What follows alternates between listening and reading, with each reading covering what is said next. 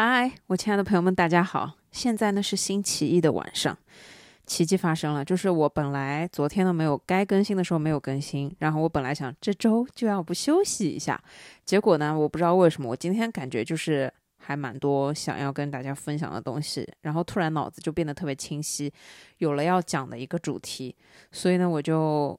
在吃好晚饭了之后，决定来补录昨天应该录的这一期。不知道有没有朋友在等着听我的播客啊？但是昨天当我躺到床上，就是在我昨天做了自己一天思想工作，最终还是决定没东西录，我就休息之后呢，在我睡觉之前，突然收到了一条来自网易云听友的消息，就是给我发私信说催更新。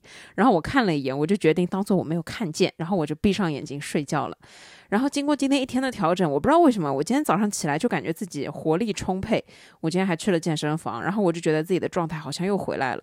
昨天没有更新的原因，我说人话就是我不开心。这种不开心就已经不是无聊了，它就是一种让我感觉焦躁不安，让我觉得有点焦虑。我也不知道我在焦虑些什么东西。然后我一整天就是没劲，然后我就想了一想，算了，要不今天就休息吧。然后当你一开始有这个想法的时候，后面就刹车刹不住了，这就有点像是当你在跑步的时候，你跑完刚刚要到一公里，你看了一眼啊，怎么还一公里还没到？然后我跑得好慢，这个时候你突然有一种我好像跑不动了，就这个时候你只要。觉得自己跑不动，你就会立马泄气，你就会立马没有任何的力气跑下去，然后你就会啊，算了算了，停下来，然后你就会停下来。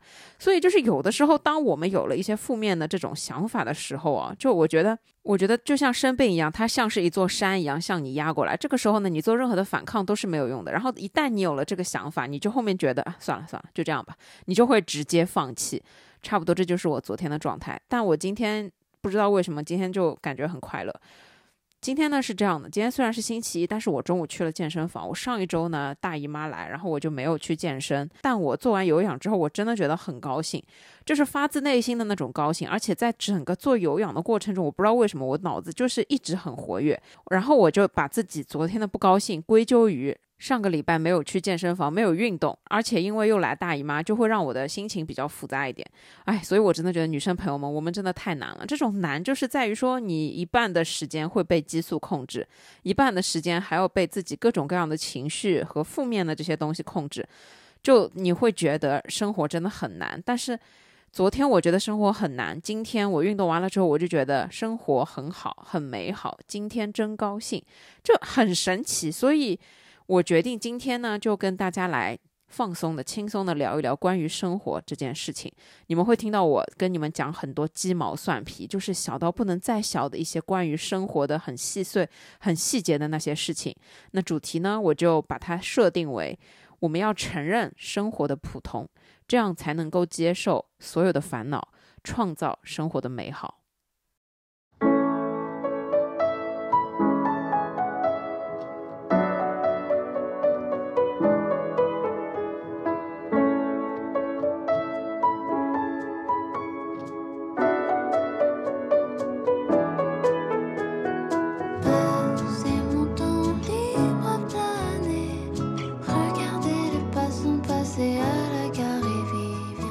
首先呢，我想来说一下，生活虽然很普通，就每天真的普通到不能再普通，但是呢，我们都要确定，生活它就像是一条一直在流动的小溪，它虽然很不起眼，虽然很普通，但是你不可能每一次都踏入同一条小溪，因为它是流动的。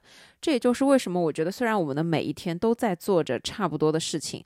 都在可能做着一样的工作，都在面对一样的这些琐事，但是每天都是不一样，每一天都是特别的。所以，首先我想先定义一下，生活它虽然很普通，但是它每一天都很特别，每一天都是独一无二的。我们就拿早餐这件事来说，其实我很早以前就有记录早餐的习惯，但是当我有一天发现自己已经记录了很多早餐的时候，我回看，我发现我每天其实吃的都差不多。在好多年以前，大家还是在用 QQ。空间分享自己生活的那个时候，我就开始用智能手机记录自己的早餐。我当时的早餐呢，我跟大家形容一下是什么：每天都是一模一样的，一碗牛奶麦片，然后那个牛奶就是很普通的牛奶，麦片就是非常普通的那种速食麦片，然后还是膨化类的那种麦片，还不是我现在会吃的非常健康的燕麦片。除了麦片之外呢，就会加上一杯水或者一杯茶。就总之是有颜色的。因为很早以前我还没有喝咖啡的习惯，我是到后面一步一步从挂耳咖啡开始喝起来，所以咖啡是比较后面进入我的生活。差不多那个时间，就是那个时候我应该是在用 iPhone 四，就反正已经是十多年前了。然后我当时为了记录早餐，想要有一点变化，我就会用不一样的手帕。垫在下面，这样成为一个背景。所以呢，我每一天都会从抽屉里面选出一块新的手帕，然后铺在桌上，然后再放上碗，放上杯子，然后拍一张照片。然后那个时候很流行那种非常胶片感的那种滤镜，就是很浓重的那种滤镜。那个滤镜就是浓重到你拍完 P 完之后，就感觉就是蓝色、红色，就饱和度特别高。然后呢，暗角特别深的那一种胶片的滤镜。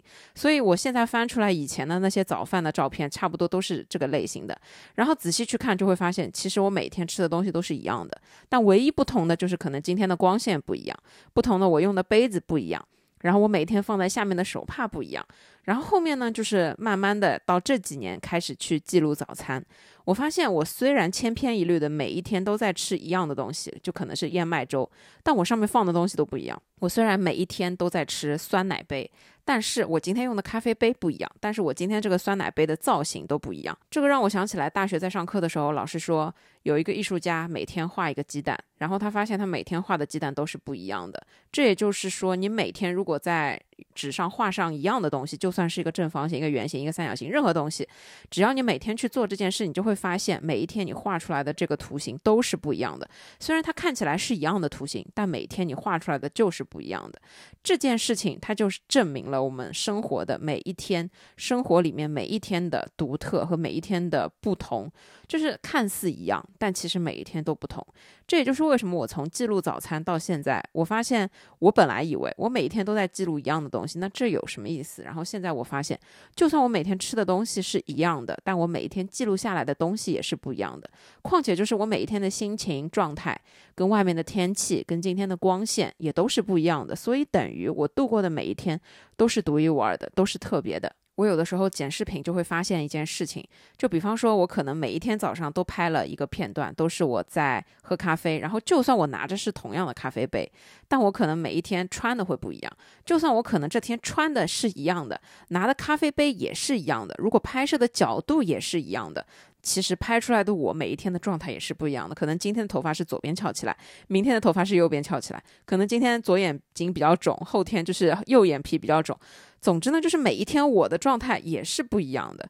这也就是为什么我觉得每一天都很值得被珍惜，是因为虽然每一天都看似普通，但每一天的的确确就会有不一样的事情发生。就拿我昨天前天来说，虽然我昨天前天和今天我这三天早餐吃的都是一样的，一杯咖啡加上。酸奶杯、一根香蕉、几颗坚果，但是我这三天吃早餐的这个心情就是不一样的。吃完早餐之后，我整个人的一天的状态也是不一样的，甚至我觉得差的还是有点多。我觉得我星期六起来心情其实算比较好，但是我当天呢就有一种，反正播客要到礼拜天再说，今天先让我怎么爽怎么玩。然后我这一天等于就完全没有烦恼，我看了一个电影，然后呢下午破天荒的。到很远的一个叫滴水湖的地方去骑了自行车，看了夕阳，我觉得很开心。回到家睡了一觉，礼拜天睁眼吃完一样的早餐，我就开始紧张，今天博客到底要讲什么？然后我想想想想半天也想不出来。然后这个时候呢，还掺杂着正好我准备下个月要去北方玩，然后还要再做一些攻略。然后在一边看攻略的时候，我整个人就是感觉。非常的不安，然后就觉得我该做的事情没有做好，我现在又做这件事情，就整个觉得自己的脑袋很乱。然后后面看着看着，我连攻略都不高兴看了，我就一门心思的想主题。然后我想了八百年，真的就没有想出来主题，一直看着那个时间从两点变成两点半，变成三点半。四点半的时候，我下定决心，而且昨天真的天气很差，外面很暗，就外面很暗就会影响我的心情，就人真的很，我真的很脆弱。然后这个时候我就会想，哎，算了，放过自己，佛系一点。如果我今天真的想不出来，我也不能硬凑凑一期东西出来，这也不是我想做的，那么就放松休息。结果呢，我就是一直拖到晚上九点，快要十点的时候。我才拿出手机，慢慢吞吞的给每一个听友群发送一下啊，今天要休息啦，就是今天做一只小鸽子这个消息。其实当时我的心情是有一点愧疚的。我之前也跟你们分享过，就是我真的会有很重的愧疚感。我虽然知道大家爱我，我虽然知道大家理解我，我虽然知道大家觉得不更新也不会怎么样，就我觉得这些都 OK，但是。总有人会等着，可能想要听这一期的播客。总有人会期待着，期待可能我就是每个星期跟大家分享一个小时的废话也好，就是会让我觉得说，总有人在某一个角落在等待这件事情。那我会让别人的期待落空，就是我做了一个坏人，我就会有自己这样的这种批判。但是最后，我因为实在想不出来，我就放弃了。好笑的是，在我放弃之后，我有一个好朋友来跟我聊天。他说呢，他刚刚旅游回来，他突然想到一个很好的主题要跟我分享，说让我可以聊一聊。结果我跟他就一拍即合，我说这个想法非常好。这个时候我就突然觉得啊，我有了一个很好的主题，但是现在天色已晚，该录制的时间已经过了，不如我们就下周再说。所以呢，我下一周的主题等于说已经提前想好了。好，然后我们再说到今天礼拜一。今天是一个认真工作的状态，我的的确确非常的认真工作，而且就是当我可能双休日一事无成，就我称之为自己的一事无成啊。之后呢，我星期一就会觉得说，嗯，我要认真努力的工作，把我该做的事情做一做，这样子呢，来满足自己的一部分的精神上面的，就是我不是个废人，就这件事情。所以呢，我今天认真工作了一下，结果我中午去了一下健身房，我整个心情就突然变得非常好。但我在心情好的时候，我又在思考我是不是有病。就我之前听人家说过，有一种情绪障碍叫做双向情感障碍。它的其中一部分症状呢，就是在你兴致高昂的时候，非常非常的高昂，然后在你低落的时候呢，非常非常的低落。我觉得我总是在这两个极端跑。我只是觉得我的症状跟这个问题有点类似，我就会开始思考我究竟需要的是什么。然后呢，我就思考出来了一个非常重要的哲理，就是生活它就是很普通、很普通、很普通的一件事情。我不可能每一天都很快乐，这就是一个生活的常态。当我思考出来这件事情了之后，我觉得我只有去接受生活的普通，也就是说去接受生活中的，比方说喜怒无常，比方说接受生活中就是不快乐等等，去接受这些东西之后，我才能放过我自己。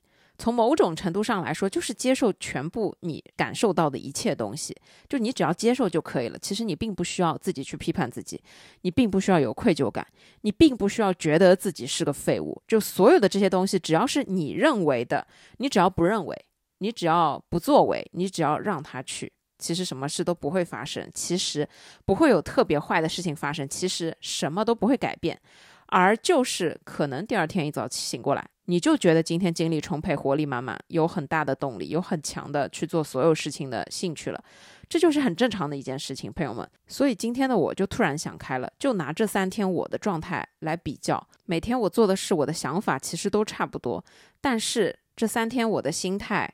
和我的整个人的状态都是不一样的，每天的生活都是独特的。它独特的点就在于我们每天的状态会不一样。所以呢，第一点想要跟大家分享的是，当我们发现生活真的很普通的时候，我们也要意识到，每一天它都是不一样的，每一天的生活都是独一无二的，每一天的我都是独特的。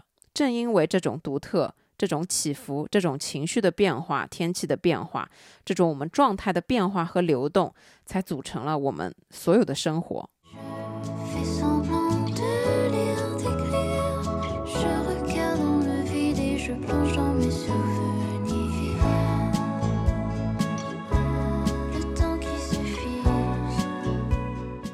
第二点，我想说，普通生活能让我们真正值得开心的事情，并不会每天发生。什么是生活中令人开心的事？我觉得生活中令人开心的事情，它可能是你一段时间的工作得到了一个好的结果，一个项目你拿到了奖金，你请完了假，定完了行程，决定出去旅游，或者是你准备了很久的一个考试，取得了好的成绩，拿到了证书，还有可能是你领了结婚证，买了房，买了车等等的。这些所有的真正令人值得开心的，就是听起来就是值得我们每一个人都开心的事情。它一定不是天天发生的，只有在它发生的当下，会带给我们巨大的快乐。但是过去了之后，这种快乐也会很快就消失，不论是你购物得到的快乐，还是你受到的奖励或者荣誉，就很多的这些值得我们快乐的事情，它不会让我们一辈子快乐，它只能让我们快乐一时，只能让我们快乐那几天。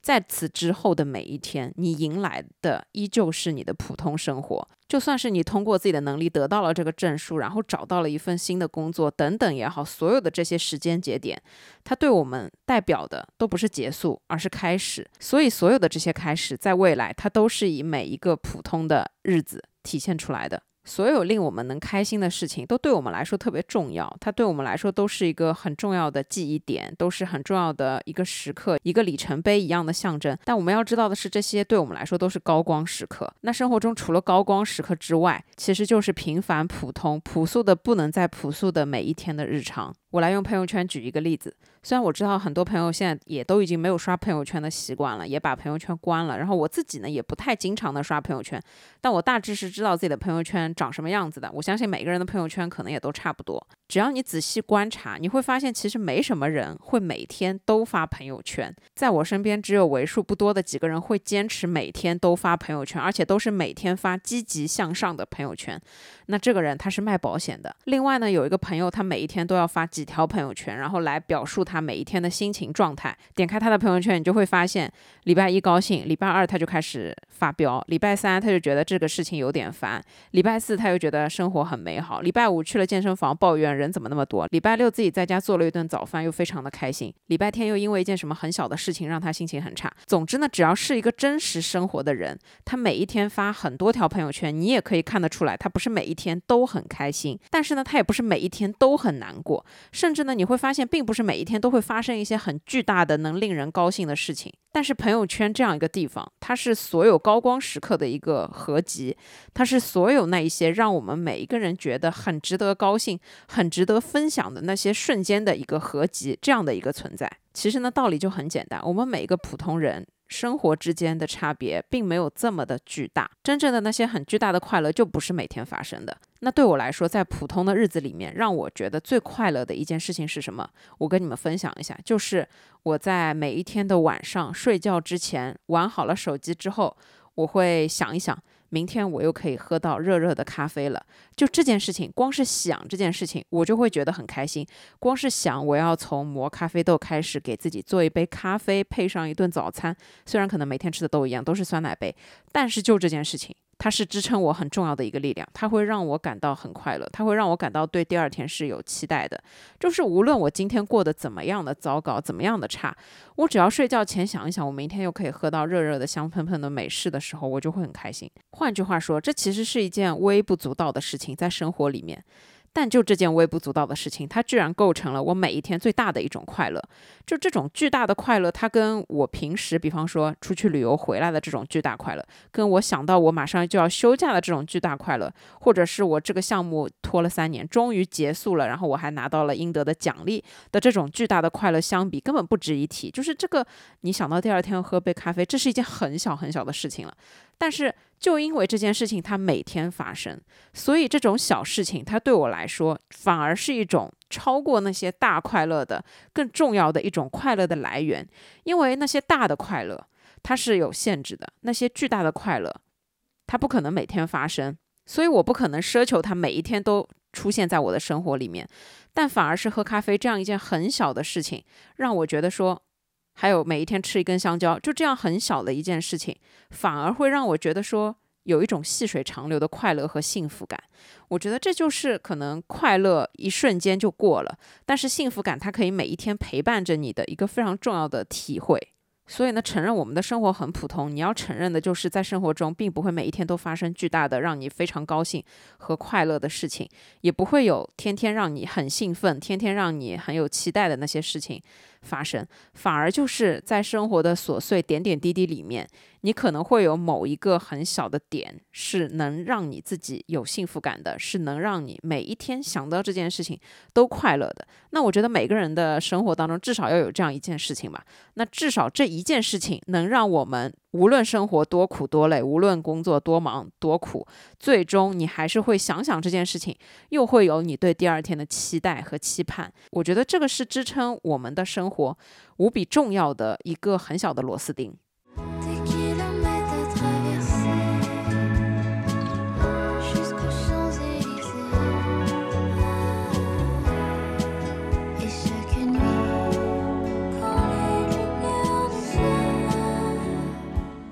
第三点，我想说，承认生活的普通，就是你要了解到。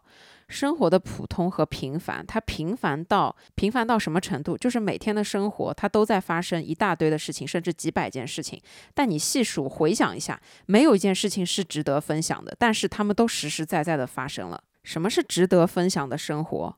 我觉得我虽然是喜欢记录生活，喜欢分享生活。但是我其实也并不觉得我的生活每一天都值得记录，所以我可能只会在一两周的时间里面去记录一些我认为值得记录的时刻，比如说看夕阳，比如说我今天骑车，比如说我今天自己做了一个非常好看的早餐，比如说家里今天烧了一顿鸡汤，或者说烧了红烧鸭子，就我会去刻意的记录一些我认为值得记录的时刻。但是除此之外，就是除了镜头之外。生活还一直在发生，不断在发生各种各样的琐事，大大小小的事情。但是这些所有的事情，我其实认为它都没有那么的值得被记录。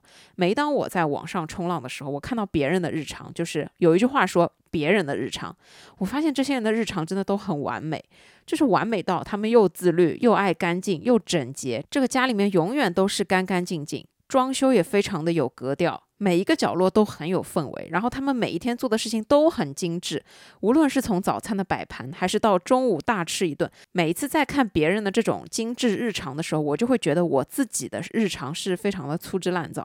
就我觉得我在刻意记录的时候，我也会，比方说把桌子上的抹布拿走，比方说把这边稍微擦擦干净，比方说我要挑光线好一点的一天来拍，就我已经觉得我在刻意的去做这样一些装饰了。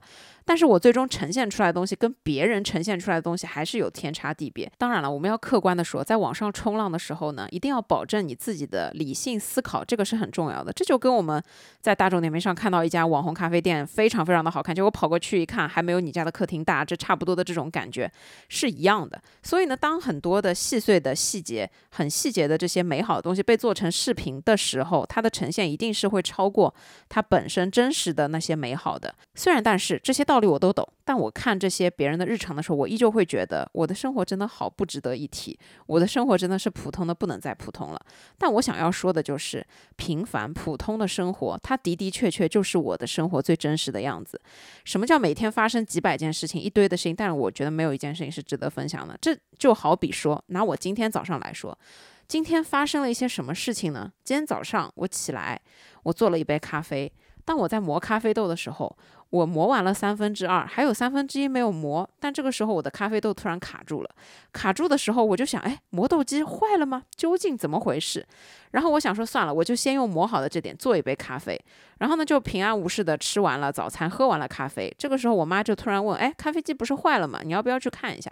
好，我再跑到厨房，把所有的豆子拿出来。这个时候呢，我妈在边上帮我。他拿着装咖啡豆的那个罐子，因为已经拆下来了，然后是倒过来的。我不知道为什么，我当时脑子里面就是有一根筋，我要把这个接口的那个地方刷刷干净。于是呢，我就想也不想，从我妈手上把那个罐子抢过来。结果我在抢过来的时候，完全没有想到，它其实反面的那个盖子是很松的，没有手捂在上面的时候，它就松开来了。所以那个时候，在那一瞬间，所有的咖啡豆就从那个罐子里面掉了出来，整个厨房的地上全部都是咖啡豆。这个就是我今天早上生活经历的一个真相之一。然后呢，在我把所有的咖啡豆扫完，这个时候我妈已经离开厨房了，她觉得说要留给我。自己收拾这个烂摊子，他不要管了，然后他就走了。走了之后呢，我把这咖啡豆收拾完了之后，我继续研究为什么这个磨豆机会卡住。我就倒过来，把它所有的豆子都倒出来。最后呢，我就看到哦，有一颗豆子卡在了那个磨的那个刀片这边，然后呢，怎么弄都弄不动。通常这个时候呢，如果我钻牛角尖，我肯定是怎么样都要把它弄出来。但我觉得它有刀片，不锈钢的刀片在这里实在太危险了。我这个手残是不适合做这件事，于是我就开口叫我爸。我爸过来之后说。他来弄，但是呢，要求就是我们所有人都离开厨房。这个时候就是你有人站在厨房里面给他指手画脚，肯定不行。好，最后结果反正就是弄好了。弄好了之后呢，我爸就说卡进去的这个有点像是树枝，也不知道是什么特别硬。然后啊，问题终于解决了，再把东西装进去啊，磨豆机恢复了正常。这就是发生在我家今天早上的非常真实的，但是又非常不值一提的一件小事，但它的的确确是真实发生的，而且的的确确让我一开始有一点烦，后面呢认真研究了一下，最后解决了这个问题。但是像这样的事情，你看，我连视频都不拍，因为我觉得，首先我不知道该怎么去表达这件事。如果在我十五分钟的视频里面，我花一分钟去讲这件事情，我觉得是在浪费时间。但的的确确，在视频之外，这就是我的生活最真实的样子。再举一个例子，今天我出门之前，我妈在烧鸡汤。他泡了很多笋干，在我出门之前，他正好把这些笋干放进鸡汤里面。然后呢，我正好在边上看到，他就象征性的问我一句：“今天的这个鸡汤放笋干好，还是放松茸干好？”与此同时，他已经一边在把这些所有的笋干放在里面了。那这个时候，我就会开始想，我妈问这个问题，她到底？要干嘛？因为我知道我妈是一个处女座，她有的时候就是真主意假商量，就是她明明心里已经做好了决定，但是呢，她又怕我不同意，或者说怕你们不高兴，她就会象征性的问一下，来探探你的口风。她觉得说，如果我说一定要放松茸干，那么这个时候她再把松茸干放进去和笋干一起也是来得及的。这个时候呢，我就说你不是已经放了那么多笋干了吗？我就没有说后面这句话，然后我妈就接着我说，哎，对，所以我们松茸干就不放了。然后我就看着我妈，我就故意的，我就跟她说，我不回答你，我拒绝回答这个问题。你明明已经想好了放笋干，你就不要再假装来问我。我如果说要放松茸干，你怎么搞？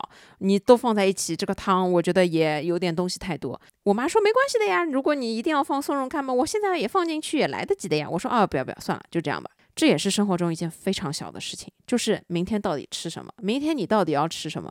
鸡汤里面到底是放松茸干还是放笋干？就是其实这件事情应该呢在前一天晚上发生。就我妈如果这样来问我，我就会明确回答她放什么，因为我觉得这就是很正常的在询问你的建议。但是她已经在放笋干的时候，她已经不是在询问你的建议了，她就只是在用她的行动告诉你，今天我已经放了笋干，你不要再给我 提要求放松茸干。那像这样的事情，也是每一天在生活中可以发生无数次。只要我爸妈在家，我爸妈每天都会问我无数次：你明天你要吃什么？他们肯定不想听到随便这个答案。像我以前真的会随便提意见，我说我明天要吃生菜，我明天要吃芹菜，结果家里没有这两个菜，只有一颗大白菜。结果就是第二天早上他们跑到菜场去，特地给我买我要吃的。那我现在就觉得有点太累了，我也不太好意思。所以现在每一次我妈问我明天要吃什么菜的时候，我就会倒过来问她家里有什么菜。她说哦，家里有这个有那个啊，那我就从这个里面挑挑选选。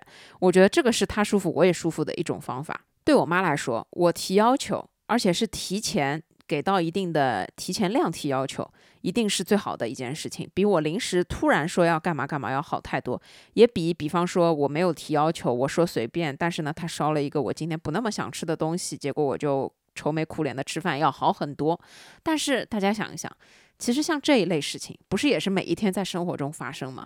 但是我也不可能在我的十五分钟视频里面花一分钟的时间就跟我妈的对话。你看这个是放笋干好还是放松茸干好？就我觉得这件事情也很不值得分享。但它的的确确就是今天刻在我脑子里面、刻在我记忆里面今天真实的发生的事情。那今天还发生了什么事情呢？我不是说我中午去了健身房吗？那今天中午的午饭。我呢知道家里没有饭菜，因为今天正好有一个亲戚到家里面来，中午包馄饨吃，我显然是赶不上了。然后我就跟我妈说，没关系，我自己带一个贝果，我吃一个三明治就可以了。于是呢，我早上出门前就拿了一个贝果切开，然后煎了两个荷包蛋，稍微放上了一点点奶酪，往这个贝果里面一夹，装进保鲜袋。搞定了，这个就是我的午餐。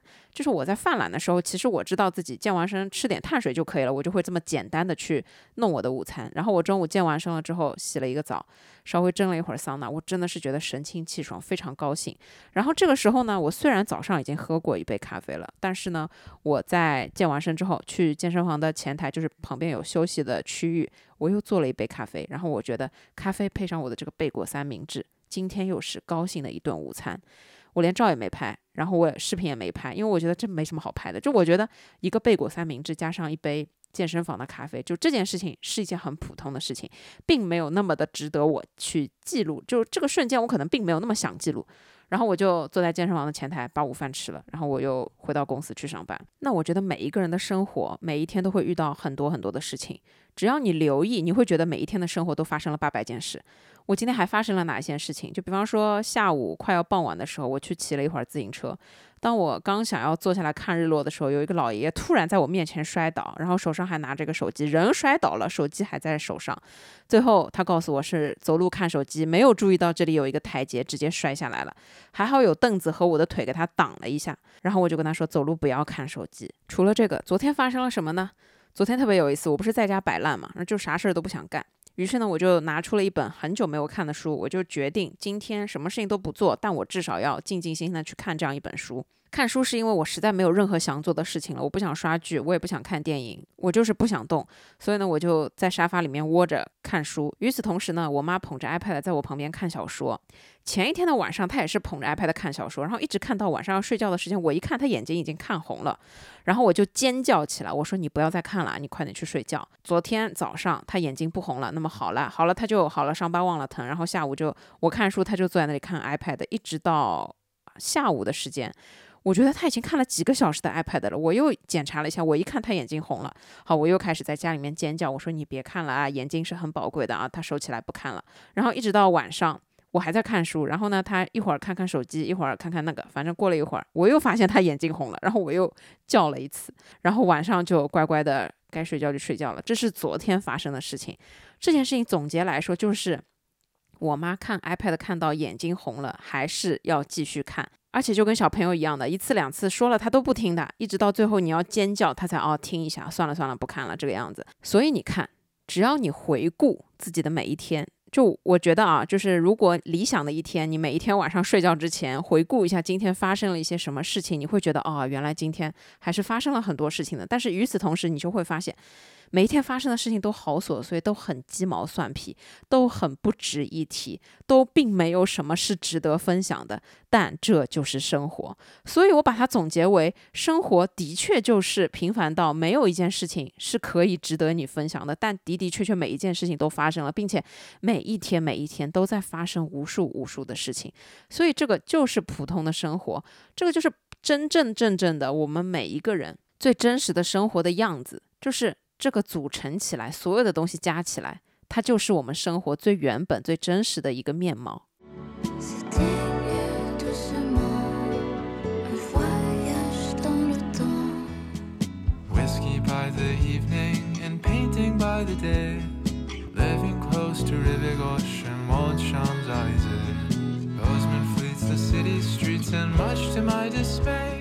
第四点，无聊，它才是生活的常态。无事发生的状态，其实已经是最好的生活了。我和你们所有人一样，每天都会觉得无聊。虽然不是每一天每个时刻都在觉得无聊，但我回想了一下，我觉得我的生活真的很无聊。虽然我已经有很多事情要做，但我依旧觉得生活很无聊。也就是因为生活的这种无聊，才促使我去做视频，才促使我去做播客，才促使我去做。各种各样奇奇怪怪的事情，但我认为无聊，它确实是生活的一种常态。就是在我们承认生活是普通的，在我们承认生活它就是平凡的、朴素的、不值一提的同时，你要意识到，无聊已经是一件很快乐的事情。为什么我会这么说？是因为我觉得无聊，你去想，你无聊的时候会干嘛？打发时间，你看书、打游戏、听音乐、散步、跟朋友闲聊、刷电影、吃零食。都可以打发时间，那只要你成功打发了时间，你就打发了无聊。但有一种状态在我们的生活中接近抑郁的这种不开心、这种没劲、这种什么事情都不想做的状态，它已经跟无聊相比要差很多。这种状态就是无聊，在这种程度上，它比抑郁要快乐一点，比抑郁要好很多，比不开心要好很多，而且呢，它比不开心要好过一点。那当我抑郁的时候，我能很明确的感觉到。我什么事情都不想做，我连打发时间这件事都不想做，我甚至觉得很难熬。那这个时候，我只能任由他去，或者说，我能够。强行让自己出门去一下健身房，就算去洗个澡，洗一个半小时，那我觉得也 OK，也消解掉一点。但不管怎么讲，抑郁的这种不开心的状态，它的确比无聊要难过很多。所以你现在想想，如果你只是觉得无聊，哎，真的也没什么。在另外一个层面，为什么我觉得无事发生，它反而是最美好的一种生活的状态？这一周呢，我听到两件事，先跟大家分享第一件事情。我朋友的朋友是一对夫妻。他们呢是大学的时候谈恋爱，然后结婚，然后生小孩，到现在结婚已经十多年了。现在小孩已经十几岁了。上个礼拜的某一天，这个女生突然在群里弹了一条消息，说有一个陌生人要加她的微信，理由呢是这个人说有事情要找她聊聊。她是她老公的一个女同事的老公。这个时候呢，已经情况不妙了。就通常人在看到这样一条消息，并且他在解释他身份的时候，你已经十有八九猜到她老公可能是出轨了女同事这样一件事情。那后面呢，因为这件事情事发的很突然又很乌龙，后面呢大家就说会不会是骗子啊什么的。但是后面呢，最后发现她老公承认了这件事情，她老公承认了有这样一件事情的存在，那么事情就变成了。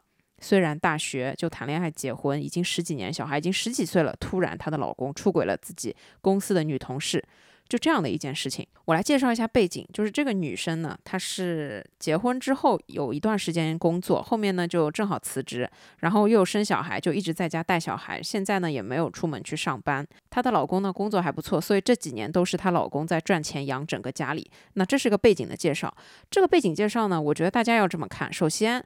这个女生她看起来没有工作，但她确实也在为家庭付出，也确实在带小孩。而且其实让老公出轨的原因也并不是她不工作，她待在家里面。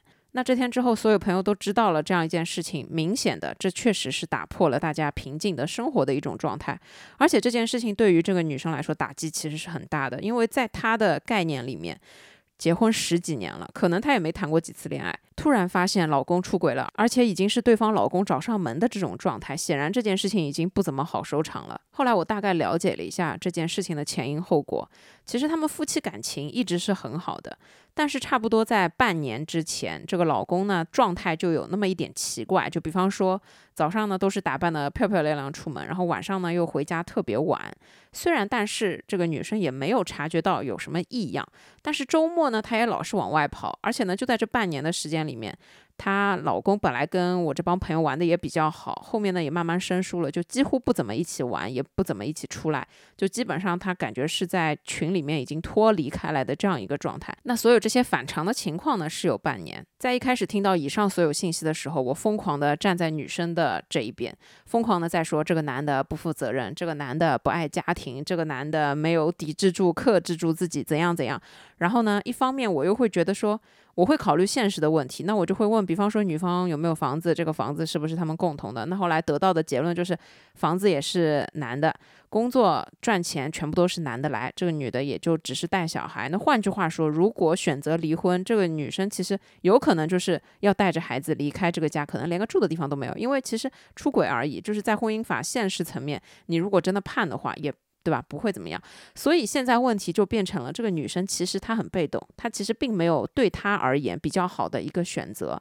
那一开始我就觉得是这个男的怎么怎么样不好，然后后面呢又了解了一下为什么这个男的会出轨，你总要去了解他为什么不想回家吧。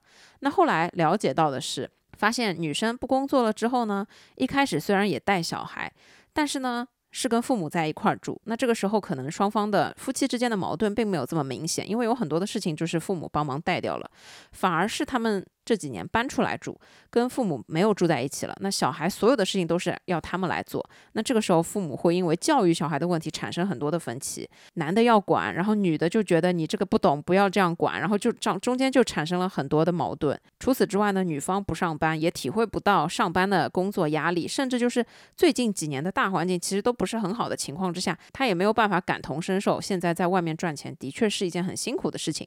那在这样的一种情况之下，她认为她老公赚。钱养家是天经地义的，甚至他觉得他为什么不去换一份更好的工作？然后呢，两个人在这件事上面也产生了很大的分歧。也就是说，男的已经拼死拼活在外面赚钱养家了，但是你也觉得我做的事情也不过如此，你也觉得我是应该的，甚至你连一句辛苦了怎么样也都不会讲，你已经觉得是天经地义的了，你也感受不到我的所有的这种辛苦。那中间还有男的换工作啊什么各种各样的事情，那时间久了之后，夫妻之间的矛盾其实已经越变越多。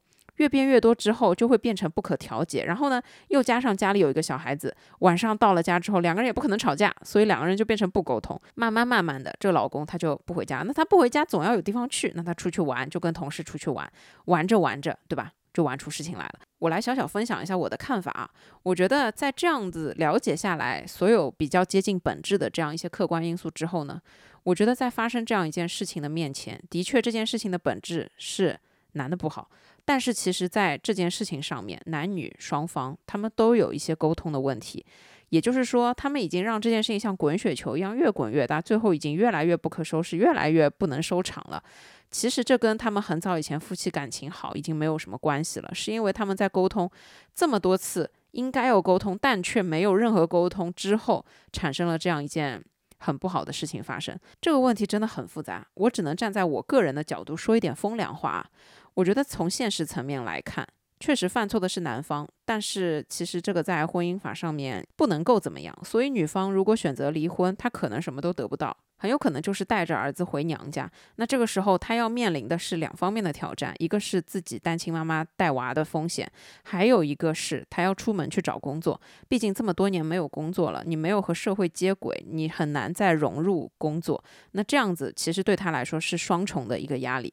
那我站在男方的角度。他现在就已经是做了这样一件不负责任的事情了，那他会不会回归家庭？其实不好说。当然，最好的结果是我希望他可以重新回归家庭，承认自己的错误。我觉得更好的沟通方式是双方都承认各自的错误，然后好好的去沟通，好好的去规划将来这些事情怎么样，犯过的错就不要再犯了。那这当然是最好的一个结果。那你又怎么知道人究竟心里是怎么想的？而且在出轨这样的事情面前，其实它的可能性和它会影响的因素实在是太多了。我们这里不展开讲啊。我想举这个例子说明的就是风平浪静的生活其实已经是最好的了。虽然有点无聊，但是你的生活好好的一种生活，它其实就是无事发生的。但凡有一件事情打破了这样的宁静，那这件事情一定不是小事。那在这样的事情面前，真的生活会被弄得。鸡飞狗跳会被弄得乱七八糟。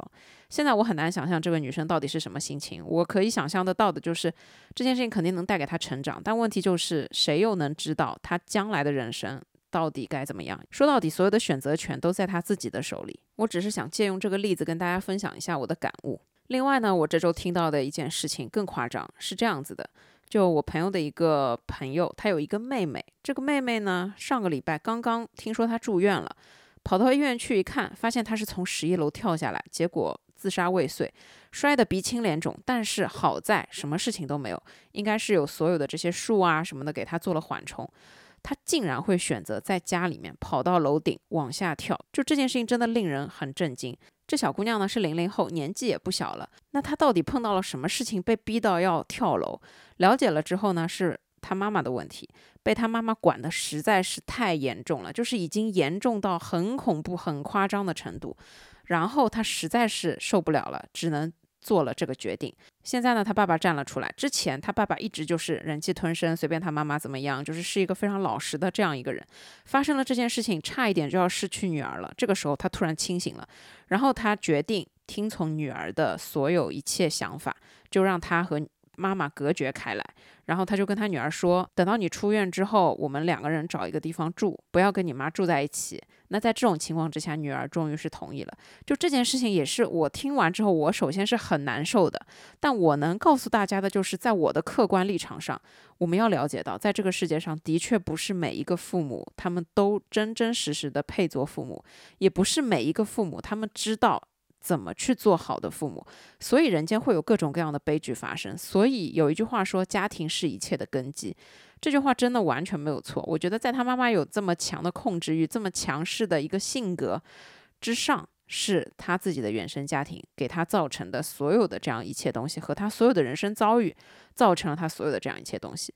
所以我们在说生活很无聊、生活很无趣的时候。有的时候我们会说啊，你如果觉得生活很没劲，生活很没意思，不知道要珍惜自己的生活，那你就去医院的急诊看一看。我觉得跟这个是一个道理。你在听别人的生活，你在听别人遭遇的这些事情的时候，你才会反过来觉得，哦，自己的生活其实已经很好了，自己其实就应该知足常乐。虽然生活很无聊，但是平安无事，没有事情发生，它已经是最好的一种生活了。这个事情就是没有对比，你是体会不到的。但有了对比的时候，你可能也只是会珍惜、知足那么一下下。过后，你又会开始因为自己的贪婪、自己的欲望、自己想要的各种各样豪华啊，怎么样丰富多彩的生活，又开始感叹：哎，生活真无聊。但是我觉得无论怎么样，你首先要意识到平安无事。在生活当中无聊，它是比很多的事情都好的。你能够打发时间，就已经是一件很幸福的事情了。你能够拥有这样一种无事发生的生活状态，就已经是一件天大的好事了。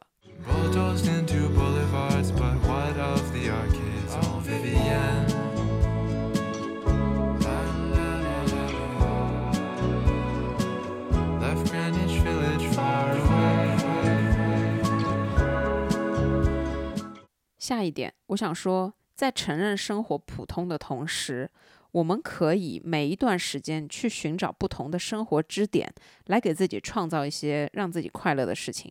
什么叫生活的支点？我觉得对我自己来说，生活的支点还蛮多的。剪片子、录播课。它都是我生活的支点，出门去运动和朋友聚会也是我生活的支点。我之前呢，曾经有一段时间迷恋打拳击，那当时拳击也是我生活的支点。后面我在家里面做手工也做了几个礼拜，那做手工也是在我那一段时间的生活支点。最近这段时间，我很喜欢骑自行车，除了跑健身房，我就是喜欢去户外骑自行车，所以骑自行车这件事情也变成了我的生活的一个支点。我觉得我们每一个人其实可能都一样。就是在生活的每一段时间里面，都会有不一样的支点。当然了，我相信有很多的人可能会从一而终的只有。一个支点，就比方说，我大学同学，大学跟我住一个宿舍的女生，他很喜欢拼拼图和乐高，一直从大学毕业爱拼拼到现在。就是我工作了这么多年，我的兴趣爱好感觉一直不停的在换，他一直就是从一而终，很喜欢拼拼图和玩乐高，甚至呢，他有时候会把自己玩好的，就是已经拼完了的，直接放在二手平台上出售，这也给他创造了一种就是可以用得来的钱再继续去换新的拼图玩，就是一种非常好的正反馈。建立起了一个非常好的循环。当然，我真的也很佩服加羡慕这样样的一类朋友。所以，对我自己来说，我的生活支点是过一段时间都会变的，都会换的。因为我永远就是小时候，我妈就说我三分钟热度，我是承认的。我从念书开始，从我知道自己有兴趣爱好的时候开始，我就意识到自己是三分钟热度。我感觉我好像随时随地可以开始一个新的兴趣爱好，但是很有可能我坚持不了几天就。再见了，结束了。但是与此同时，我又能知道自己只不过是不一样的一段时间，需要找一个新的不一样的支点而已。我觉得这个也是普通生活中很重要的一个意义，就是我虽然知道生活很无聊，我虽然知道生活很普通，但我总可以去变着法儿的给自己去找一些生活的支点。生活的支点是一件很重要的事情，它可以是我们的兴趣爱好，它也可以是我们最近感兴趣的一件事情，也可以成为我们去消耗。自己时间打发自己空闲时间，并且是让自己满足快乐的这样一件事情。拿我爸妈来说，他们生活的支点也一直不停的在变。以前呢，我爸妈就很喜欢泡茶，然后我爸只要是空着他就泡茶，所以呢家里有很多的这种紫砂茶壶啊什么，然后每天就变着法儿的去泡。前两天我爸不知道怎么想的，翻出了一个茶盘，又开始泡茶了。再说我妈，我妈有一段时间迷恋古琴，她就是先在网上看视频。看着看着，他就觉得他要去学古琴，他觉得这声音特别动听。然后呢，他就网上买了一把琴，就随便买的。买完了之后呢，弹了没两天，他技术没怎么娴熟啊，他开始研究这把琴好像不太好。他这个时候呢，又开始学会了看其他的视频去讲解这个琴的好坏。然后呢，从一个二手平台上面看到了一把更好的琴，他就说，嗯，要买这把琴。最后呢，就真的买下来了。所以家里现在有两把古琴，但是他弹过吗？哎，没有。他学会了吗？哎，没有。他就大概弹了那么几天、几个礼拜，可能就他刚退休的那段时间啊，就弹过那么一阵子。但那段时间他是很迷恋这件事情的，所以古琴成为了他当时刚退休这段时间的一个支点。然后再说到最近，我真的很想跟大家疯狂的吐槽一下，就是我爸妈最近迷恋上了有声书。我上一期跟大家。讲过，就是他们迷恋上了有声书。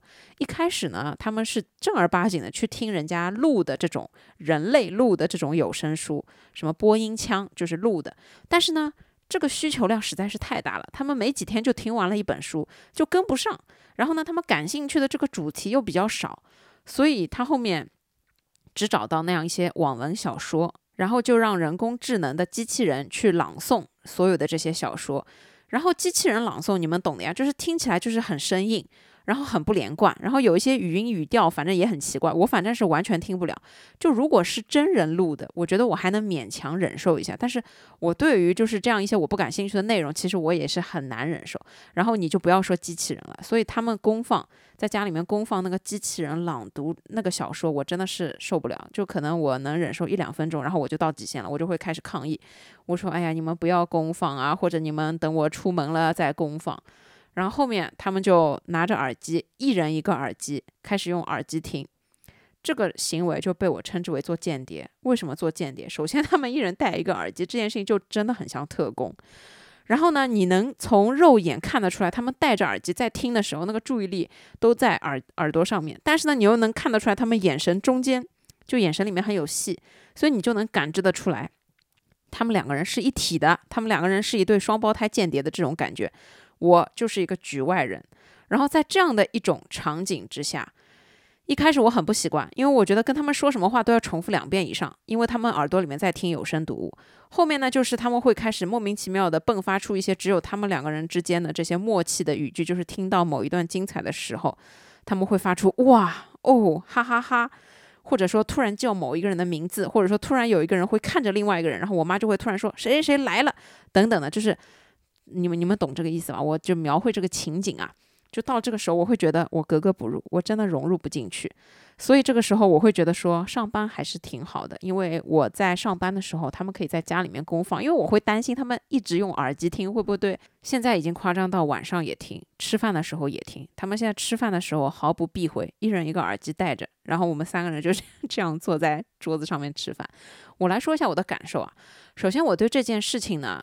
我觉得说，反正我不要听，你们只要不要让我听到，你们爱干嘛干嘛，我不管你们，只要你们开心就可以，这是我的想法。然后我觉得说，他们在这把年纪，除了每天抱着手机刷短视频之外，我觉得听有声书还是好事，对他们来说是可以控制他们专注力和控制他们注意力的一个很好的方法。所以我觉得，只要对他们来说，他们有兴趣，而且这是他们两个人一起在做这件事情，所以无论我多不喜欢，或者说我多对这件事情不感兴趣，只要他们乐在其中，这就是一件很好的事情。一开始呢，我也会觉得说，吃饭的时候你们两个人都要看，以前我吃饭看个手机，你们都要说我，现在你们两个人正大光明的一边做间谍，一边跟我坐在一起吃饭，我也会觉得很无聊、很没劲哦。就我觉得我也没人讲话，就是你们好像在家里，你们好像又不在家里面，就这种感觉。但是现在呢，我觉得生活已经这么无聊，已经这么乏味了。你再不让他们做一点他们想要做的事情，那请问他们要怎么生活？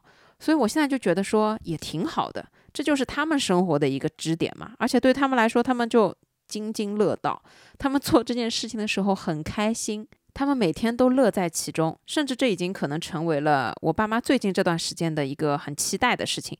就他们只要能想到早上起来开始就能一直听有声书，他们就会变得很快乐。如果今天但凡有一个什么事情要打断他们不能听有声书，就比方说前段时间有亲戚到我家来，我妈就会觉得，哎。要先去跟亲戚社交一下，然后回来之后才能听。就你能很明显的感觉到他对这件事情是很有期待的，而且他在做这件事情的时候是很快乐的。你就会觉得说，嗯，这是他们很重要的一个支点。虽然我也很希望他们能出去旅游，他们能出去跑跑，但是就像之前我出差的时候，把他们一起带着出去，结果呢就变成我在工作的时候，他们就在酒店里面坐着。然后呢，就会跟我说，哎，没事的，没事的，你去忙你的，不要管我们。哎，我们在酒店房间里面也很开心的。然后发过来的照片就是，哎，你看我们在看到这个卫星台，哎，那个卫星台在家里面都看不到。就，但是对我来说，就是你们已经到了另外一个城市，其实女儿不陪在身边，你们也可以去楼下逛一下，你们也不至于说就马上迷路或者怎么样。就我觉得他们要敢于跑出去。他们应该要自己去知道怎么找一些娱乐活动来玩，但是那真正把他们带出门了，我如果就出差的时候把他们带出门，就就是这种结果。所以我觉得对他们来说，如果他们不想要出门去旅游，他们不想要去冒险了，他们觉得这些事情对他来说都是消耗，很累。那只要他们在家里面听有声书。只要他们这样子每一天开心，我觉得也蛮好的。因为普通的生活就是你自己去找一些生活的支点，这个对自己的生活来说就是一件很重要的事情。就我想了一想，我这么多的兴趣爱好，我妈也对吧，也没办法反对，因为我自己想要做的事情，他们再反对我，其实还是会做。虽然我看了一看我的这些兴趣爱好，真的，哎，我就觉得自己很烧钱，你们知道吧？就那个时候，你看。健身虽然健身运动现在还在继续啊，但你看健身就花了很多钱，去办卡呀，买各种各样的衣服。然后再说到拳击，拳击也是有各种各样的装备，买齐了，我现在又没兴趣了，又不想打了。自行车，呃，也是新买的自行车，但我希望我可以热衷，我希望我可以，对吧？坚持。但是你看冬天来了，我又要去买一套骑行装备，否则这自行车没法骑，风太大。不管怎么讲。我爸妈听有声书，好像一分钱没花，顶多就是看看广告。所以我觉得啊，每一个人要寻找自己在生活中的支点是很重要的。你隔段时间换一个支点，哎，这件事情也挺有乐趣的。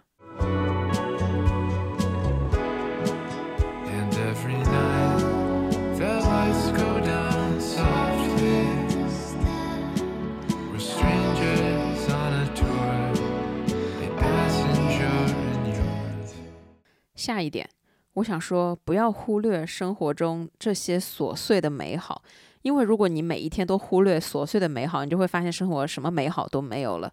什么是琐碎的美好？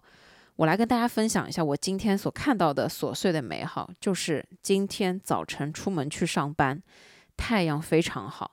相比昨天啊，我今天看到太阳简直像是看到救世主一样，我觉得今天实在是太美好了。然后现在到了初冬的这个季节，就你还没有到很冬天的那个时候，因为对上海来说，你现在白天还是十几度。然后你可以看到有很多的叶子都已经变成了金黄色的，梧桐树也变成了金黄色的。银杏树也变成了金黄色的，很多的枫叶、枫树都变成了红色、金黄色的，你就会觉得真的秋天很美好。虽然我在看到它们的时候，我知道再过一个多月，可能它们就会变成光秃秃的树，但是现在今天此时此刻，我看到这样一棵美好的银杏树在太阳下面的样子，我就觉得生活很美好。这种细碎的美好是很容易被忽略的，但我每一次开车去上班，在路上看到这些叶子的时候，我就会觉得啊，今天好美好啊！红绿灯的时候，我也会盯着他们多看一会儿，然后我就会体会这样一种美好，我会把它去放大，然后我就会觉得，啊，这个小美好影响了我的心情，它让我今天的心情变得更好。再来说一个美好，其实我也不确定这个到底算不算美好。就是在我家边上呢，有很大一块的地区，他们现在都在造房子，然后呢，你就会看到很多的工人在那里打工。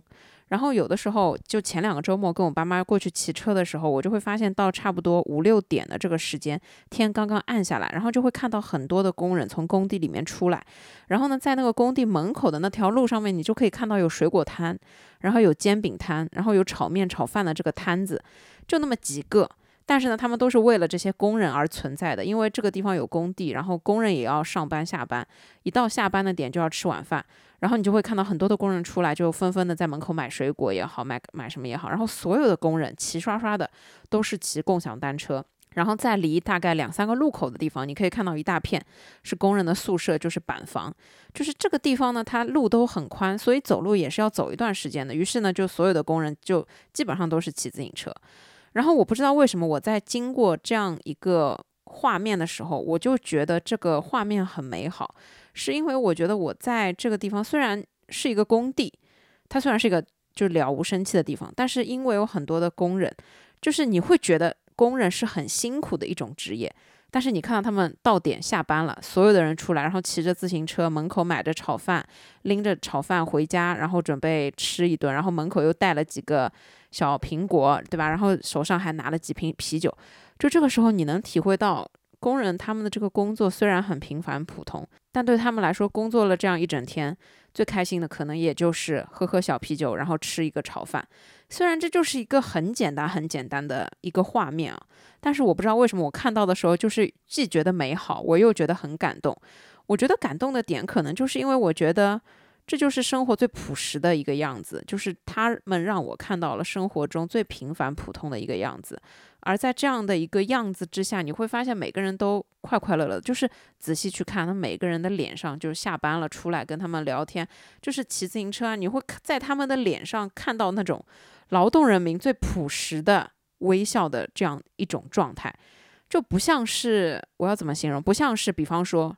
中午十二点，你到新天地最繁忙的路口去看所有那些下楼吃饭的白领的表情，就要么冷冰冰，要么很僵硬，要么就是愁眉苦脸，要么就是压力很大。我不知道怎么解释，反正看到就是所有的工人出来，虽然啊，就大家都是骑共享单车，门口买个几块钱的炒饭就回家了。但是你却会觉得这种生活很有烟火气，你却会觉得这样一种朴实的美好，的确也是美好本身。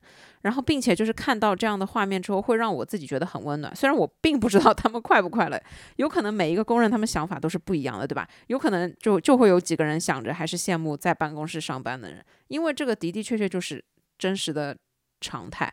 但至少在我看来，我看到他们的这种生活状态。抚平了我的一些焦虑，让我觉得生活的本质，它不过就是平平凡凡的下班、上班、吃饭而已，就是这些事情，买菜、烧饭、买点水果、买点啤酒，这就是生活最朴实、最本身的一个样子。而对我来说，更重要的可能就是，当你看到了这么普通的人民，他们依旧可以这样快乐的生活每一天的时候，你会觉得自己又有什么理由不开心呢？你会觉得自己已经比他们条件真的好很多了。你会觉得说你的精神生活也已经比他们丰富很多了，但是你却没有他们这种可以朴素但快乐的能力。所以我觉得在看到这样一个画面的时候，我认为这个对我来说就是一种巨大的美好。而我觉得说这种美好其实很容易被错过，是因为在这条路上可能只有我经过的时候，我骑得特别特别慢，甚至我还希望跟那几个工人聊上几句，哎，晚上吃什么之类的。但是在这条路上，所有其他的人就开车的，就是特别快的就开过去了，就是这是一道特别容易被人忽略的这样的一个镜头。但是我总觉得说，他到现在还印在我的脑子里面，就是我觉得我看过这样的一种状态之后，我觉得。这种非常细碎的、细微的美好，它可以给我一些生活的力量，可以让我抚平我自己生活中一些让我觉得很难以快乐起来的东西。平凡的生活，它一定就是最普通的；平凡的生活，它一定就是非常非常琐碎的。但是你不能去忽略所有这样一些细碎的快乐，因为如果你把所有细节的这些细节的快乐都忽略掉，你会发现你的生活中非但没有大的快乐，连小的快乐也没有了。所以这个是我觉得很重要的，就是在你知道了生活的普通，接受了生活的平凡的时候，你一定不要去忽略那些细碎的美好。就我觉得听友群每一天都会有群友去发自己觉得很快乐的时刻，可能是今天的叶子，可能是今天经过看到的花，可能是今天路过哪里看到的一只小狗小猫。也可能是今天的月亮特别漂亮，所有的这样一些，它都不足挂齿。所有的这些东西，它都是很细节、很细碎的美好。但是只要你有发现这些细碎美好的眼睛，我相信你会觉得生活就是很美好的。用一句老话来说，生活里面不是缺少美，而是缺少发现美的眼睛。所以，当我们在看到很多细节细碎的东西，我们觉得很美好、很感动的时候，我觉得这已经是让我们自己在平凡普通的生活中去找到快乐的这样一种能力了。